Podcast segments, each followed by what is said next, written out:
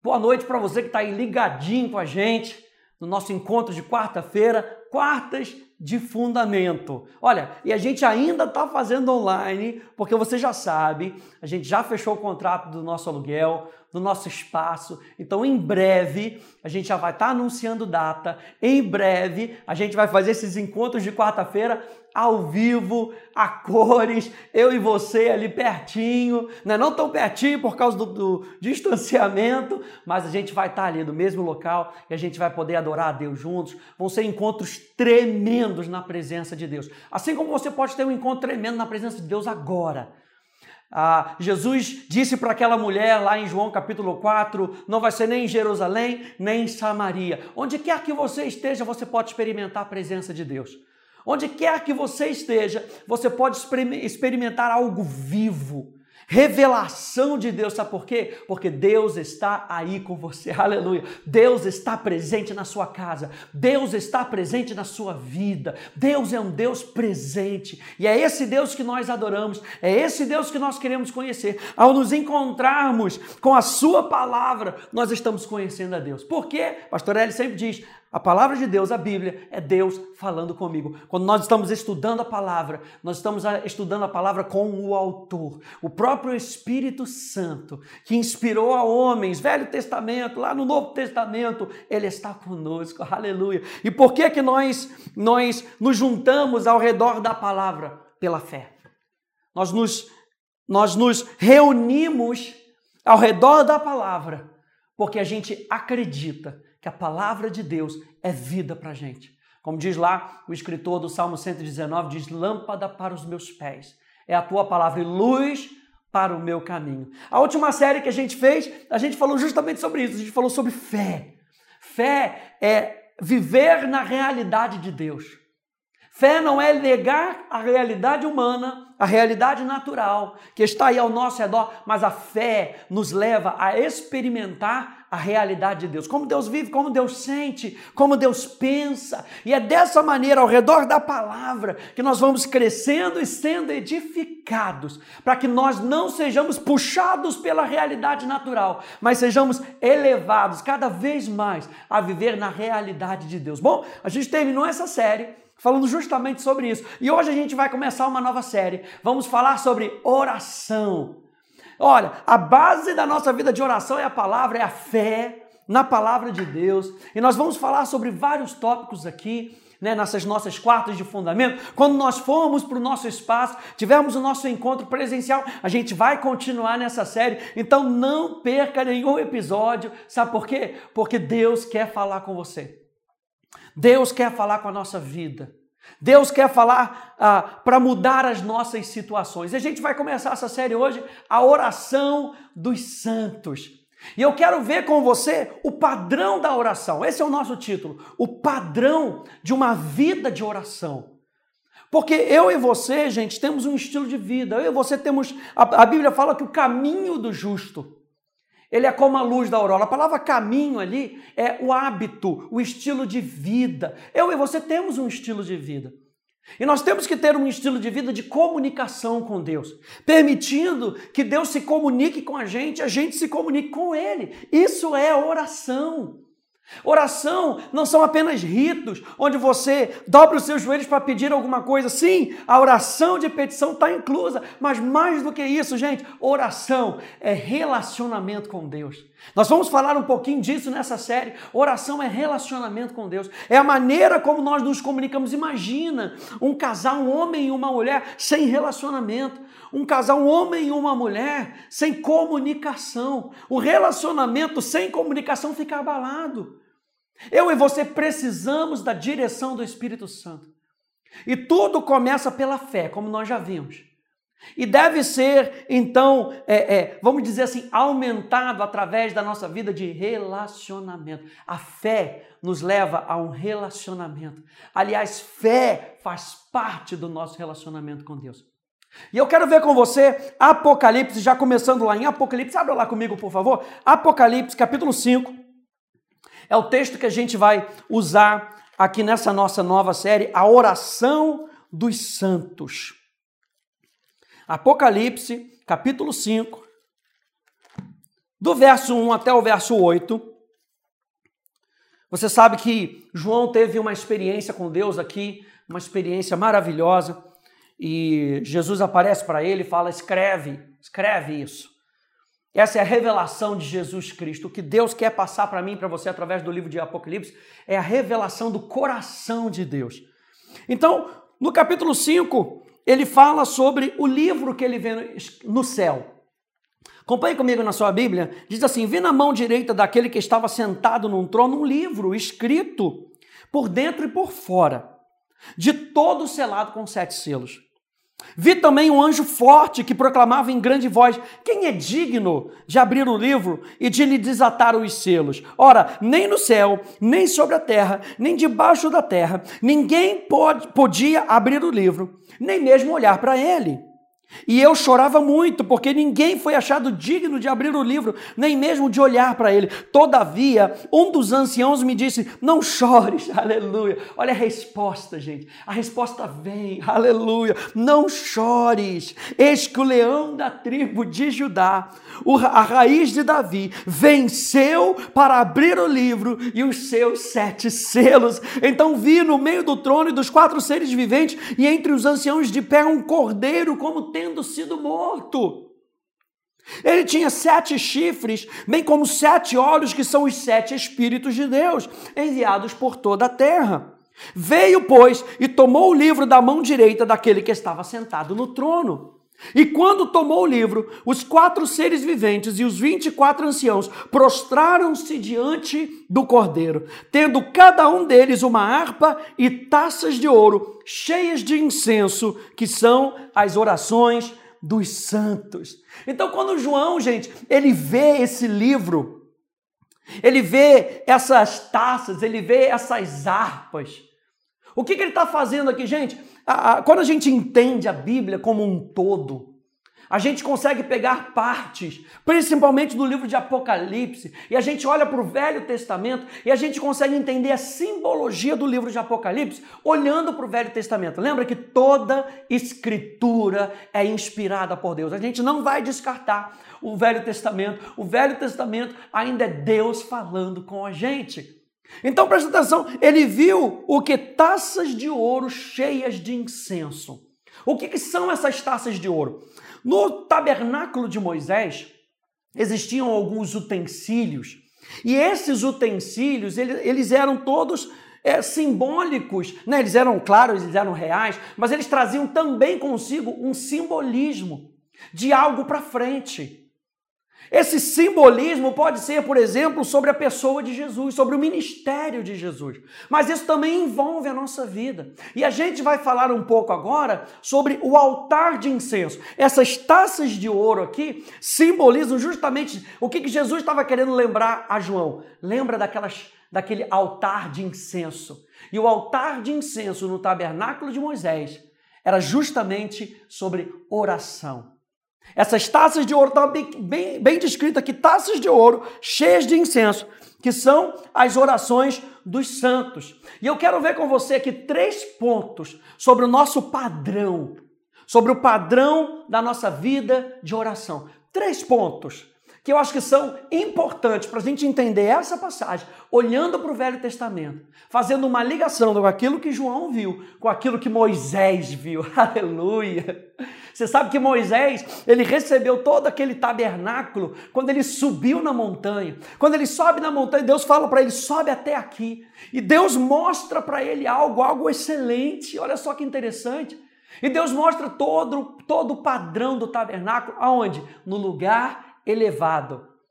Ah, quando a gente olha para o Novo Testamento, me acompanha aqui no raciocínio. Quando a gente olha para o Novo Testamento, a palavra céu significa um lugar elevado.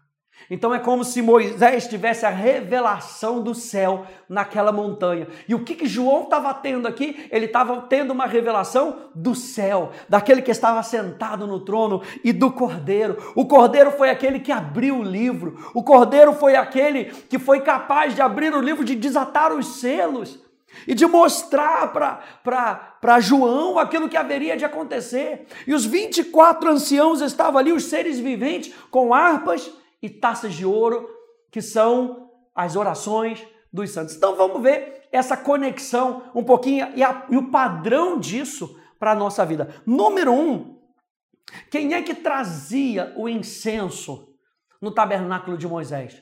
Os sacerdotes.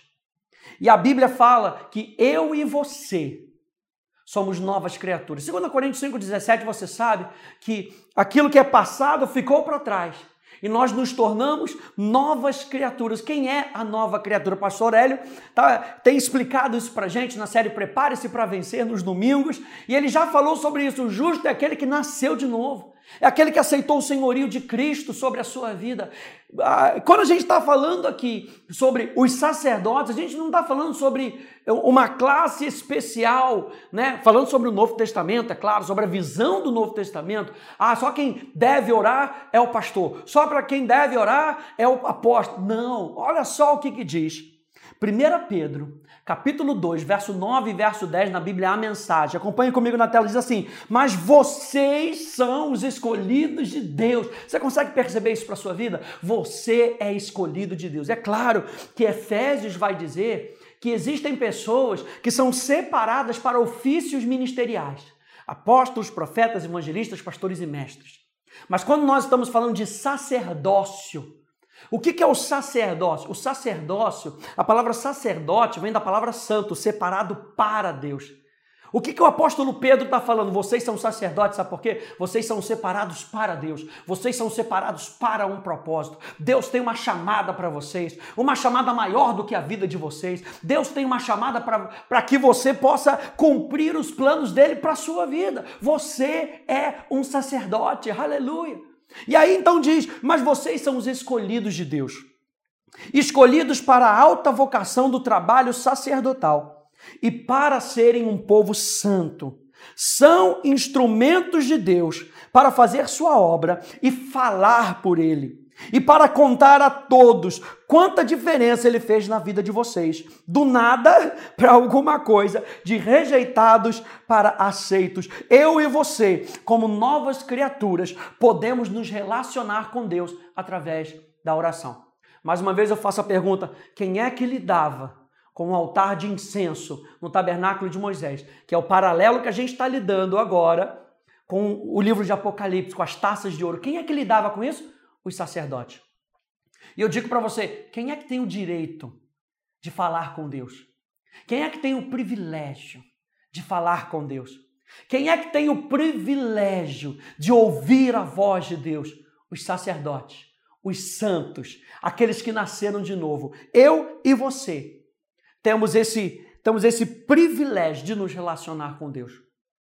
Olha só o que, diz Tiago capítulo 5, verso 16, diz assim: "Muito pode, por sua eficácia, a súplica de quem? Do justo, da nova criatura, daquele que nasceu de novo. Então, nesse entendimento, você sabe que o sacerdote pode falar com Deus.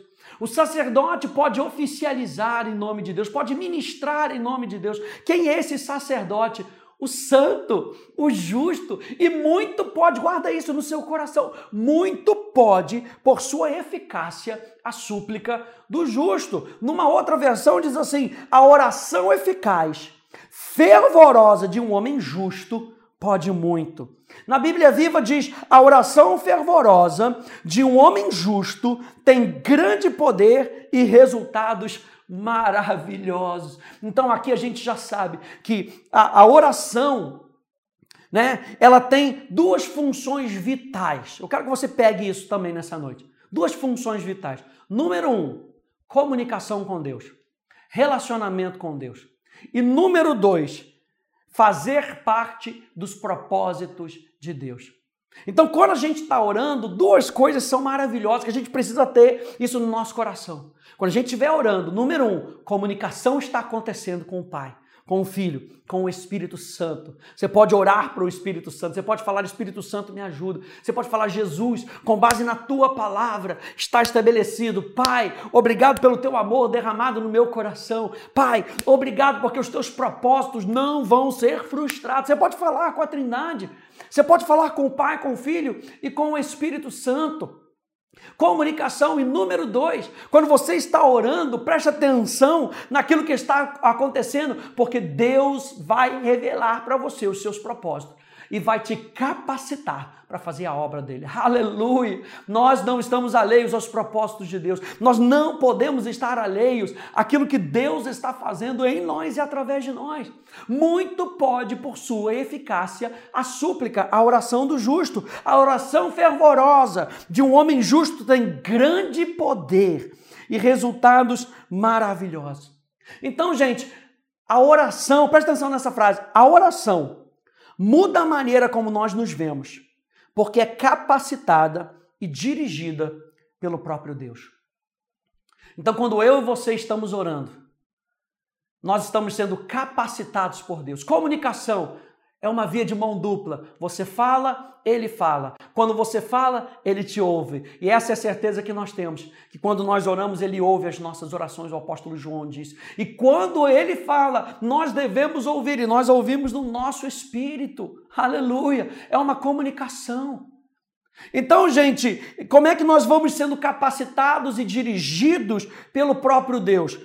Jesus é o fundamento da nossa vida de adoração na nossa vida de oração. O Espírito, ele nos guia na nossa oração. E o Pai nos revela a sua vontade, nos revela o seu amor. Por isso que a Trindade, ela está sempre cooperando uma com a outra. Veja, o Pai envia Jesus. Jesus morre pelos nossos pecados, ressuscita, ascende aos céus e envia o Espírito Santo. O Espírito Santo nos mostra Jesus. A obra do Espírito Santo é revelar Jesus. A obra de Jesus é revelar o Pai. O Pai glorifica o Filho. O Filho dá é, é, capacidade ali para o Espírito Santo para agir nessa terra como um fundamento que ele fez na obra da cruz. A Trindade está em unidade. A Trindade está agindo na nossa vida. Por que, que eu estou falando isso? Porque eu e você podemos nos relacionar com o Pai, com o Filho e com o Espírito Santo e eles não ficam brigando entre si. Poxa vida, hein? Falou ali com Jesus, não falou comigo. Fiquei chateadinho. Eles não ficam de beicinho nem de chupetinha, não. eles não ficam, não. Sabe por quê? Porque a Trindade está em unidade. As três pessoas da Trindade, Deus Pai, Deus Filho Deus Espírito Santo, estão em unidade por um propósito comum. Para que o céu se manifeste na terra para que o reino dele seja cumprido na terra. E como é que ele mostra isso? Ele mostra para a gente através da nossa vida de oração. Então, número um, quem é que tem o privilégio de orar? Orar de maneira consciente. Não somente fazer um pedido para Deus e de repente virar as costas e sair. Não, estou falando de estilo de vida. Quem é que tem esse privilégio? O sacerdote. Quem é o sacerdote? Aquele que nasceu de novo. Aleluia.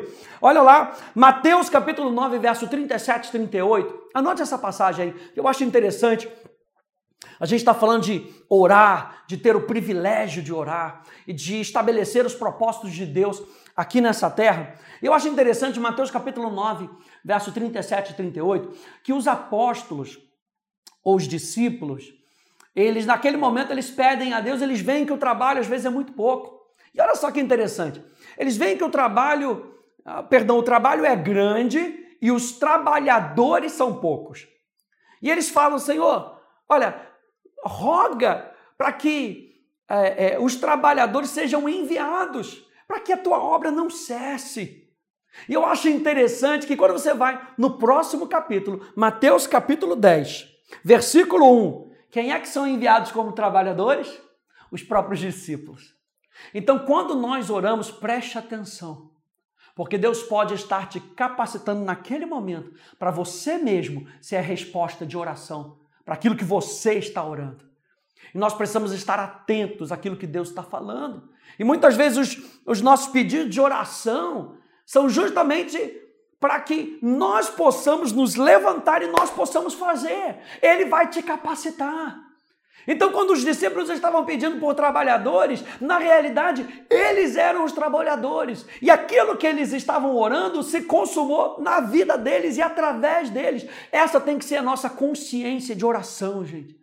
Nós podemos ser a resposta para aquilo que Deus está querendo fazer aqui nessa terra. Número um, então, os sacerdotes, eles preparavam aquela, aquela oração, aquele incenso. Número dois, quando nós falamos sobre, sobre oração, e você vê ali em Apocalipse, é, que aquele altar, aquelas taças de ouro estavam cheias de incenso.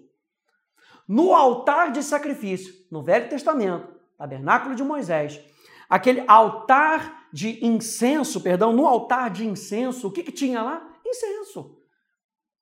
Incenso eram aquelas especiarias que eram colocadas né, em cima de, de uma brasa. E aí, quando elas caíam naquela brasa, aquele perfume enchia o tabernáculo. Mas eu quero dizer para você, número dois, que incenso sem fogo é apenas pó. Não basta a gente trazer qualquer tipo de oração para Deus. E é isso que nós vamos aprender nessa série. Nós vamos aprender que oração é relacionamento com Deus. Nós vamos aprender que relacionamento não é só ficar pedindo a Deus, é relacionamento com Deus. É relacionamento com base em algo que Jesus já fez. Você está conseguindo me acompanhar? Número um, a gente falou que os sacerdotes apresentavam as orações. Os sacerdotes apresentavam ali a, a, e, e enchiam aquele altar com incenso todos os dias. Número dois, nós estamos falando que somente o incenso, sem algo que possa transformar aquele incenso em algo agradável, não serve de nada. Então, gente, a oração sem fogo não é agradável a Deus. Isso fala da nossa oração ser apaixonada e não burocrática. Isso fala da nossa vida de oração ser uma vida apaixonada por Deus. Eu estou orando porque eu sou apaixonado por Deus. Sim, você pode pedir. Mas pensa a uma pessoa que você sabe que você é apaixonada por ela, que você não quer meter a mão no bolso dela, você não, você quer ganhar o coração dela. Aleluia! Então, a oração ela tem que ser de maneira apaixonada. O fogo é símbolo de algo apaixonado, de algo que queima. E é também símbolo de algo que tem muito poder. Lembra que a gente viu que a oração do, do justo é poderosa é poderosa e eu quero explicar isso para você. Por que, que é poderosa? Quando a gente pega o, o incensário, o, o altar de incenso de, do tabernáculo de Moisés, eu acabei de falar para você que essas ervas, essas especiarias, eram colocadas em cima de uma brasa. Da onde é que vinha essa brasa? Essa brasa, aquele carvão né, aquecido, vinha da onde? Vinha do altar de sacrifício. E o altar de sacrifício no tabernáculo de Moisés representa o sacrifício de Jesus pela nossa vida. Então, o que eu estou dizendo para você? Que essa vida de oração, sem eu entender o sacrifício de Jesus, ela não vai ser poderosa, porque ela não vai ter o fogo, ela não vai ter algo que aquece. O que, que aquece a nossa vida? O sacrifício de Jesus. Quando a gente olha para trás e vê da onde a gente saiu, por que a gente saiu e quem nos tirou, gente, a nossa vida muda por completo. O pecado já não tem mais domínio sobre nós, porque nós estamos olhando para a cruz de Cristo e vendo que Jesus Cristo pagou o preço por cada um de nós. Isso muda a nossa vida de oração. Quando nós entendemos o sacrifício de Jesus, a nossa vida de oração passa de sermos apenas mendigos espirituais, pedintes espirituais, para sermos pessoas apaixonadas, que sabemos que Deus é por nós, que sabemos que aquilo que Ele fez na cruz do Calvário não foi em vão. E se eu tiver que pedir alguma coisa, eu peço em nome de Jesus, eu peço no meu relacionamento com Jesus, eu peço na autoridade que eu tenho em Jesus, eu peço porque eu sei que Ele me ama ama. Eu peço porque eu sei que Ele me valoriza. Aleluia. Eu posso, porque eu entendo o sacrifício de Jesus. Mas muitas pessoas, infelizmente, não entendem isso. Isso é base do nosso ministério da Academia da Fé, gente. Apresentar o sacrifício de Jesus como algo completo. Apresentar o sacrifício de Jesus. Isso é fundamento de quem nós somos como Academia da Fé.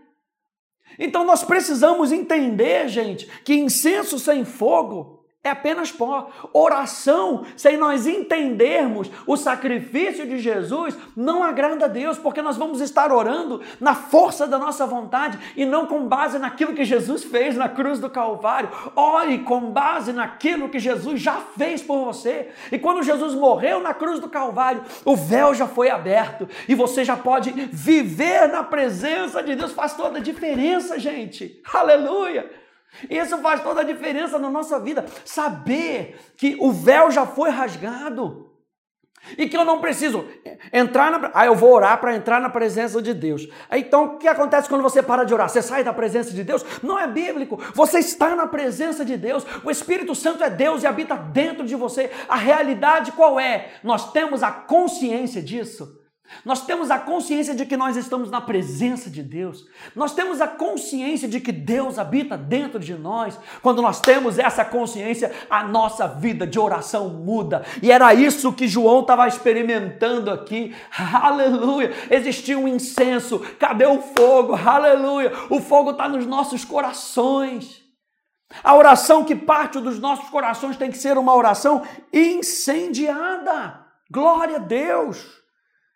E aí, gente, é, é, essas brasas que eram trazidas do altar de sacrifício, é, era a, além disso, olha só que interessante, além da, da, da do, do, daquele carvão que era trazido, as especiarias eram colocadas em cima do carvão. Né? O carvão queimava aquelas especiarias, aquela fumaça subia e enchia todo o templo. E quando enchia todo o templo, aleluia, todo mundo sabia que orações estavam sendo feitas. Que a nossa vida de oração possa colocar um perfume dentro da nossa casa, um perfume de relacionamento. E além dessas especiarias, olha só que interessante, também era colocado sal, e o sal queimava ali também. O sal, gente, no Velho Testamento é símbolo de aliança. Então, quando nós estamos orando, quando nós estamos colocando a nossa vida de oração em cima daquele fogo do altar do sacrifício. Do sacrifício, não é o meu sacrifício, mais uma vez eu falo, é o sacrifício de Jesus. A nossa vida de oração sendo colocada sobre o sacrifício de Jesus. Quando a gente adiciona o sal, nós estamos adicionando a lembrança de que Deus fez aliança com seu povo. Aleluia! Nós oramos com base em aliança. Nós não oramos com base em, em coisas que nós queremos adquirir apenas. E mais uma vez eu falo, gente, eu tenho que trazer isso para um equilíbrio. Não é errado você buscar coisas em Deus. Não é errado. E, e Deus, como seu pai, ele fala: pode vir, pode vir. Mas nós estamos vindo para Ele, esse que é o contexto. Então não desmereça aquilo que Deus tem para te dar, aquilo que Deus prometeu que Ele vai te dar. Não desmereça isso. Sabe? Eu não gosto muito daquela frase, não, nós, nós adoramos somente porque Ele é e não pelo que Ele quer nos dar. Não é, não é preciso essa frase. Porque nós devemos adorar com as duas realidades. Agora, a realidade de quem Ele é deve ser mais plena na nossa vida, deve ser mais completa na nossa vida, para que a gente saiba o que Ele tem para nós. Como diz Paulo aos Efésios, eu oro para que o, o, coração de vocês sejam iluminados, os olhos do vosso coração sejam abertos, para que vocês saibam com a esperança do seu chamamento o poder, a riqueza que ele tem para você, o direito que você tem em Cristo. Só que antes de tudo nós temos que buscar Ele, por quem Ele é. E quando nós buscamos Ele, por quem Ele é, nós descobrimos o que ele tem para nós. Aleluia! Então ande em equilíbrio, gente. Ande em equilíbrio. Ore com base em aliança, glória a Deus. Ore com base naquilo que Jesus fez por você. E aliança, gente, é doação é doação mútua. Sabe? Ele morreu por você para que você pudesse ter uma nova vida, e agora, com essa nova vida que nós temos aqui dentro de nós, nós devolvemos para Ele todo louvor, toda glória. Romanos, capítulo, falando nesse sacrifício, abre aí comigo, Romanos, capítulo 12. E olha só que interessante, isso é algo que nós falamos aqui na nossa escola de adoração, na Atos. Romanos, capítulo 12 no verso primeiro diz assim: Rogo-vos, pois, irmãos, pelas misericórdias de Deus, que apresenteis os vossos corpos por sacrifício vivo, santo e agradável a Deus, que é o vosso culto racional, que é uh, o vosso culto espiritual. Outra palavra também pode significar espiritual, ou que é o vosso serviço ou adoração espiritual. Eu acho interessante aqui que ele fala: apresentem os corpos de vocês. por sacrifício vivo, santo e agradável. Não está falando que nós devemos ser o sacrifício. Está falando que a nossa vida, a nossa vida física, ela deve representar como um sacrifício. E esse sacrifício que está falando aqui é o sacrifício de Jesus. O sacrifício de Jesus é um sacrifício vivo. O sacrifício de Jesus é um sacrifício santo. O sacrifício de Jesus é um sacrifício agradável. Não é um sacrifício da sua vida. Ah, o quanto que eu tenho que orar. Ah, o quanto que eu tenho que ir para a igreja. Nossa, que sacrifício. Ah, o quanto que eu tenho que dar esmola para os pobres. Nossa, que sacrifício. Não, não está falando do nosso sacrifício. O nosso sacrifício humano não é aceitável para Deus. Preste atenção nisso. O nosso sacrifício humano não é aceitável para Deus. O único sacrifício que é aceito por Deus é o sacrifício de Jesus. E quando nós apresentamos o nosso corpo ou a nossa realidade para Deus, que essa realidade seja como um sacrifício de Jesus, vivo, porque ele é o sacrifício que vive. Aleluia! Um sacrifício santo. O sacrifício de Jesus, ele aponta para Deus. Nós já aprendemos isso na série Novos Começos. Depois dá uma olhadinha lá no nosso podcast. Ouça essa série, se eu não me engano, o segundo capítulo, que a gente falou sobre os nossos novos começos, deve ser sempre com base naquilo que Jesus fez. Olha o que a gente está falando aqui hoje, gente. O sacrifício tem que ser santo, separado para Deus. O sacrifício tem que ser agradável. Somente o sacrifício de Jesus é agradável para Deus. E quando nós fazemos isso, gente, o nosso culto para Deus se torna um culto voluntário, um culto espiritual, por conta daquilo que Jesus fez na cruz do Calvário. Nós estamos falando sobre aliança. Ele deu a sua vida por nós. E agora nós pegamos a vida dele e nós apresentamos para o mundo. Aleluia! É a nossa aliança com Ele. Número um, quem é que ora? Os sacerdotes. Quem é que ora? A nova criatura. Número dois, lembre-se que a sua vida de oração ela tem que ser capacitada pelo sacrifício de Jesus. Incenso sem fogo é apenas pó. E pó não auxilia em muita coisa. Quando o incenso é jogado em cima da brasa gera um aroma suave. Aleluia. E essa deve ser a nossa vida de oração. Número 3, para a gente terminar. É um interessante quando a gente olha para o tabernáculo de Moisés, o incensário era a peça que estava mais próxima do, do Santíssimo. O altar de incenso, ou o altar de orações, era a peça que estava mais perto do Santíssimo. Então, gente, falar de oração é falar do nosso relacionamento com Deus. Mais uma vez eu toco nesse ponto. Falar com Deus é falar com o nosso, é falar sobre o nosso relacionamento com Deus. Olha aí, Êxodo capítulo 30, no verso 6.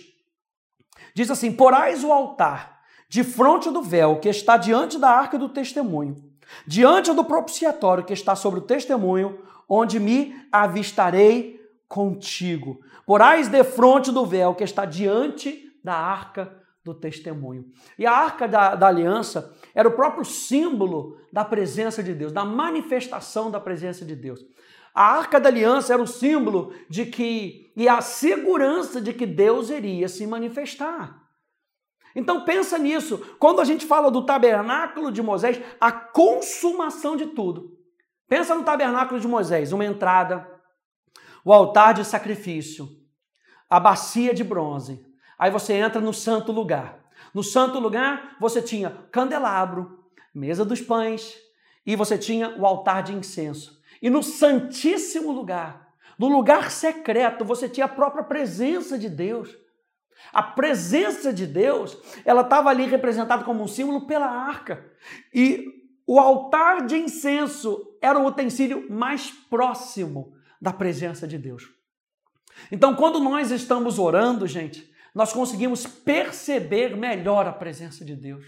Quando nós estamos ali em oração, contemplando, meditando muitas vezes na palavra de Deus, você consegue perceber. Por quê? Porque meditação, gente, a meditação, ela não é você esvaziar sua mente. Você entende isso, né? Na meditação oriental, você tem que esvaziar sua mente para se livrar de todo o peso, ah, de todo para você ficar leve. A meditação na palavra não é isso. A meditação na palavra é justamente o contrário. É se encha da verdade e a verdade vai gerar paz no teu coração. Se encha da verdade, se encha dos propósitos de Deus. E quando você está, olha só que interessante, quando você está meditando na palavra, o que, que acontece? O nosso coração, ele fica tão aberto para as coisas de Deus que com uma conversa começa ali entre o Espírito Santo que está revelando a palavra e o seu coração. Então, quando nós estamos meditando, nós estamos entrando em oração também. Porque eu preciso permitir com que o Espírito Santo fale comigo. Eu preciso permitir que Deus me mostre o que Ele está querendo para aquele dia. Eu preciso permitir com que Deus me dê direção e com isso Ele fala com você e você agradece. Espírito Santo, muito obrigado. Muito obrigado porque essa, essa palavra está enchendo o meu coração, meu coração está aberto. Obrigado por me dar direção. Olha só, a oração, ela envolve a nossa vida. Então, quando nós estamos orando, a percepção da presença de Deus vai se tornando cada vez mais forte. E eu acho interessante também essas duas coisas, que é o seguinte, para você chegar no altar de incenso, você tinha que passar por dois outros utensílios, ok?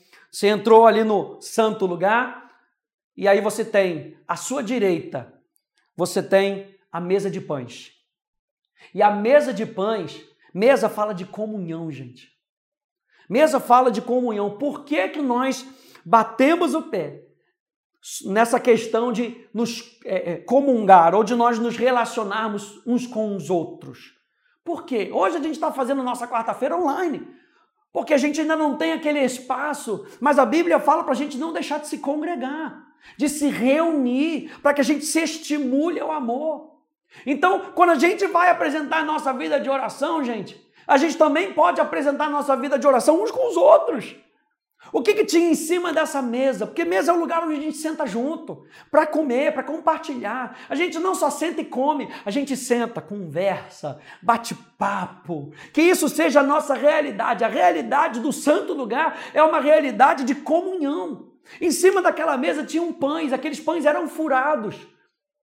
E isso fala do sacrifício de Jesus. O que, que tem que estar tá na nossa conversa, gente? Aleluia. O que, que tem que estar tá na nossa conversa? Não importa aonde você esteja, em que tipo de, de lugar você esteja, a conversa da nova criatura tem que ser com base no sacrifício de Jesus. Não importa onde você esteja, entendeu? Não importa onde você esteja. Nós fazemos a diferença. Quando nós entendemos o sacrifício de Jesus e a nossa vida foi adquirida por Ele. Então não importa o que você faça, não importa onde você esteja, se a sua conversa não estiver com base na obra de Jesus, isso não vai trazer edificação. Não vai trazer testemunho para a vida dos outros. Então nós temos que ter cuidado aquilo que nós conversamos, aquilo que nós abrimos os nossos lábios. Nós não podemos compartimentalizar a nossa vida, gente. Preste atenção. Nós não podemos compartilhar. Ah, não, porque eu vou na festinha e aí na festinha, na festinha eu não vou ficar falando de Jesus. Vão achar que eu sou um carola. Não, então não posso. Não, a nossa vida é dele. Onde quer que você esteja, o nosso testemunho tem que ser Jesus em tudo aquilo que a gente vai falar. Talvez você não precise usar a palavra Jesus, mas você está ali com o seu estilo de vida, e o seu estilo de vida é fruto do Espírito, aleluia! É fruto de, do Espírito por onde quer que você vá, porque o fruto do Espírito é a personalidade de Deus em nós e através de nós. Então as pessoas vão ver o amor, a paz, a alegria, a bondade, a benignidade, a mansidão, a fidelidade, o domínio próprio através de você. Aleluia! A outra coisa que tinha do outro lado, preste atenção, de um lado nós temos a mesa, mesa dos pães, mesa de comunhão. Do outro lado, nós temos o candelabro. E o interessante é que a oração, o altar de incenso, ele era aceso somente depois que o candelabro era aceso. Uau! Êxodo 30, verso 8, olha aí na tela comigo. Quando ao crepúsculo da tarde, acender as lâmpadas, o queimará. Será incenso contínuo perante o Senhor pelas vossas gerações. O altar de incenso, o candelabro, perdão, ele tem o símbolo de uma vida ressurreta. No candelabro você colocava o óleo, que é símbolo do Espírito Santo, para que naquele óleo pudesse haver fogo, e aquele fogo tinha que ser contínuo. Mas mais do que isso, a, o candelabro não simboliza somente a presença do Espírito Santo, mas a presença do Espírito Santo em nós, gerando vida em tudo aquilo que a gente for fazer. E aí a gente tem a brasa do sacrifício de Jesus.